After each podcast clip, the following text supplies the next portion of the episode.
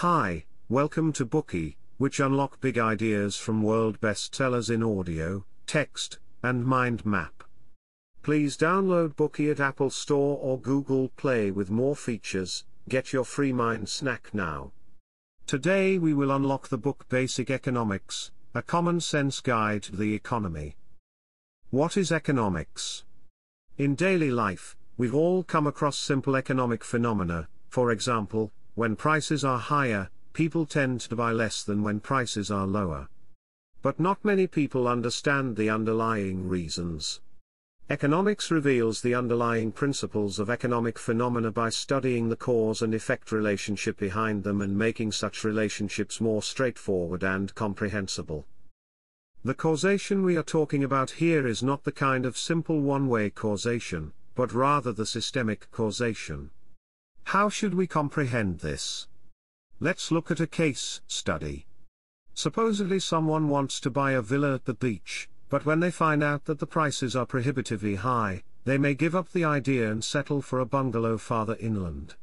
When people's demand for beachside villas wanes, the villa's prices will be affected and go slightly down. The resulting price changes force buyers and sellers to reassess their plans.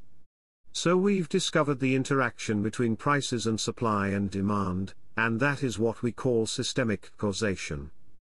Too often, we falsely explain the results of systemic interaction through individual intentions. For instance, we've just mentioned that rising prices reflect changes in supply and demand, but some people may attribute it to business people's greed. This kind of thinking deviates from the basic economic principles and is not the right way to understand market behaviors. Therefore, only by understanding the basic economic principles can we avoid the natural tendency to explain systemic causation results through intentions. In addition to causation, we also need to know what is scarcity in order to learn about economics. What does scarce mean? It means that what everybody wants adds up to more than there is. One might wonder why there is still scarcity even though we live in a society with plenty of resources. The reason is that there is never enough to meet the desires of each of us. A feature article in the New York Times points out that even though the middle class Americans are already considerably more well off compared to the previous generations, they are still just getting by, because their desires exceed what they can comfortably afford. It's safe to say that scarcity is everywhere, and it's reflected in the allocation of all resources in our life. Generally speaking, Economics analyzes cause and effect relationships in economic activities to figure out how to allocate scarce resources that have alternative uses. The book Basic Economics, a common sense guide to the economy teaches us how to master this thinking and change the way we see the world. This will help us make better decisions at every critical moment in life. The author of the book Thomas Sowell is a one of the leading liberal economists in the United States and one of the main figures of the Chicago School of Economics. A graduate from Harvard University, he is now a senior fellow at Stanford University's Hoover Institution. He has taught economics at Cornell University and the University of California and served as a government advisor on economics. Sowell has won numerous awards throughout his career, including the National Humanities Medal and the Bradley Prize.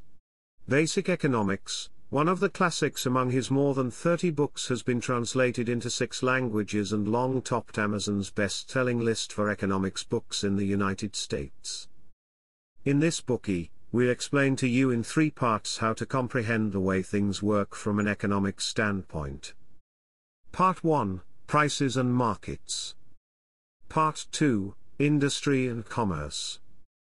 Part 3 Work and Pay.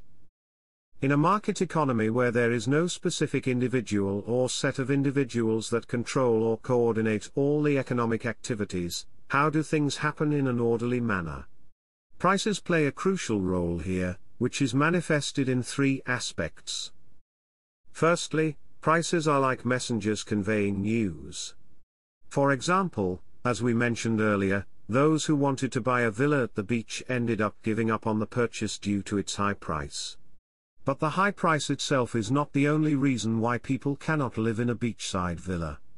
The price also conveys a message beachfront villas are much sought after, but the amount of such properties are far from enough to meet all the demands. Numerous pieces of such market information are passed on to buyers and sellers through prices, which can sway their decisions on whether to buy or produce. This is how prices effectively deliver the information. Secondly, the primary role of prices is to provide incentives to affect behaviors in the use of resources and their resulting products. Consumers buy more when prices are low and less when prices are high. This phenomenon shows how low prices can stimulate or diminish demand. Moreover, prices also affect where demand goes. For example, if vast new rich iron ore deposits were suddenly discovered in some region, everyone there would expect things made of steel to become cheaper. In this case, those thinking of buying wooden desks might opt for steel ones, which seem more of a bargain. Prices not only guide consumers, they guide producers as well. Producers produce what consumers want and stop producing what they don't want. For example, if cars of a specific model sell well, its manufacturer will produce more of them.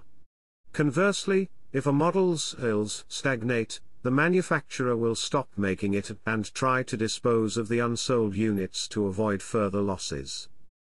Thirdly, Prices are an effective means of allocating resources after weighing the trade-offs. If each type of resource only serves one purpose, economics would have become much easier but this is not the case. For example, trees can be either used to build houses or to produce paper. The allocation of scarce resources with multiple uses is crucial in any economy. In such complex situations, price plays a vital role. Let's look at one example. Consumers want cheese and ice cream and yogurt, as well as other products made from milk. How do prices help the economy to determine how much milk should go to each of these products? Here is how it works. When consumer demand for cheese goes up, cheesemakers buy more milk. As cheesemakers need more milk, the increased demand forces up the milk price for all dairy product makers, including ice cream and yogurt producers. In this case, producers of ice cream and yogurt will have to raise prices to cover the higher costs for milk, and as a result, consumers may buy less ice cream and yogurt. As consumer demand for these dairy products declines, so does the demand for milk to produce them, and then producers will use more milk in cheese production. You may think that resource allocation through prices doesn't sound as complicated as expected, but the repercussions go further. We can imagine that as milk prices rise, dairies will produce more milk, which means they may have to buy more cows. To this point, farmers may slaughter fewer cows for meat, which will lead to less cowhide available. As a result, the prices of baseball leather gloves may go up. So, should the milk production be increased or reduced? In his book, Sowell points out, such a question makes no sense in a world of scarce resources with alternative uses. This is a world of trade-offs, and whatever decision people make, there will still be unmet needs. In other words, every decision we make is just a trade-off, and it is not just about satisfying unmet needs. We can see that even in the absence of an authority to coordinate all the economic activities, things won't descend into chaos. The reason is that prices play a crucial role in regulating economic activities. What if prices are not allowed to fluctuate freely according to the supply and demand, but rather are controlled? Sowell spares no effort in the book to point out that price controls will bring negative impacts. If we want to understand the impacts of price control, it is first necessary to know how prices fluctuate in a free market. Specifically speaking, Prices rise when demand exceeds supply, which is called a shortage. Conversely, prices fall when supply outpaces demand, and a surplus emerges.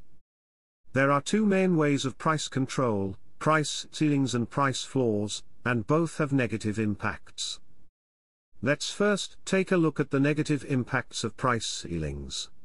The so-called price ceilings are set below the price level determined by a free market, with its adverse effects mainly seen in two aspects. First, the price ceiling will lead to a shortage. The so-called shortage doesn't necessarily mean there is any less of a product. Instead, it indicates that the quantity of this product is less relative to consumer demand. During the Second World War and in the few years that followed, for instance, a severe housing shortage happened in the United States, even though the population and the country's housing supply had both increased by about 10% from their pre-war levels. This shortage was due to the rent control laws back then, which artificially kept the housing price at a lower level than it should have been in a free market. These artificially depressed prices had a direct impact on many people's demand for housing. For example, when the house prices fell, young adults who lived with their parents chose to move out and rent apartments to live independently. Those who used to share an apartment with others would also opt to move out to live alone thanks to the low prices. Many who didn't live in the city would choose to settle into those urban rent-controlled apartments. Therefore, although the number of homes didn't decrease in proportion to the total population, these artificially low prices created a housing shortage. Rent controls not only had an impact on demand, but also directly affected supply. This is relatively easier to understand because the rent-controlled price ceiling led to lower rent, making it less profitable to build new homes. Building activity declined as a result. For example, after rent control was instituted in Santa Monica, California in 1979, applications for building permits dropped to less than one-tenth of the level five years earlier. In short, the rent controls intended to make housing affordable for the poor only drove more into homelessness. Another negative consequence of the price ceiling is quality deterioration. Home construction under the rent control policy is a case in point. In times of shortage, sellers do not have to worry about goods sitting unsold, and therefore don't bother to improve the product quality. After summing up the consequences of price ceilings, Let's move on to the impact of price floors. The so-called price floor is a price set above the free market level, which tends to generate more supply than demand, creating a surplus. For example, during the Great Depression of the 1930s, agricultural price support programs led to sales stagnation of a vast amount of food that later had to be deliberately destroyed. In the meantime, malnutrition was a severe problem in the United States, and hunger marches took place in cities and villages. Therefore, the negative impact of price controls should never be underestimated. The unreasonable allocation of scarce resources with multiple uses could lead to huge losses for a country. That is the first part of today's Bookey, Prices and Markets. We first explained the role of prices in the market economy, which is demonstrated in three aspects. First, Prices are like messengers conveying news.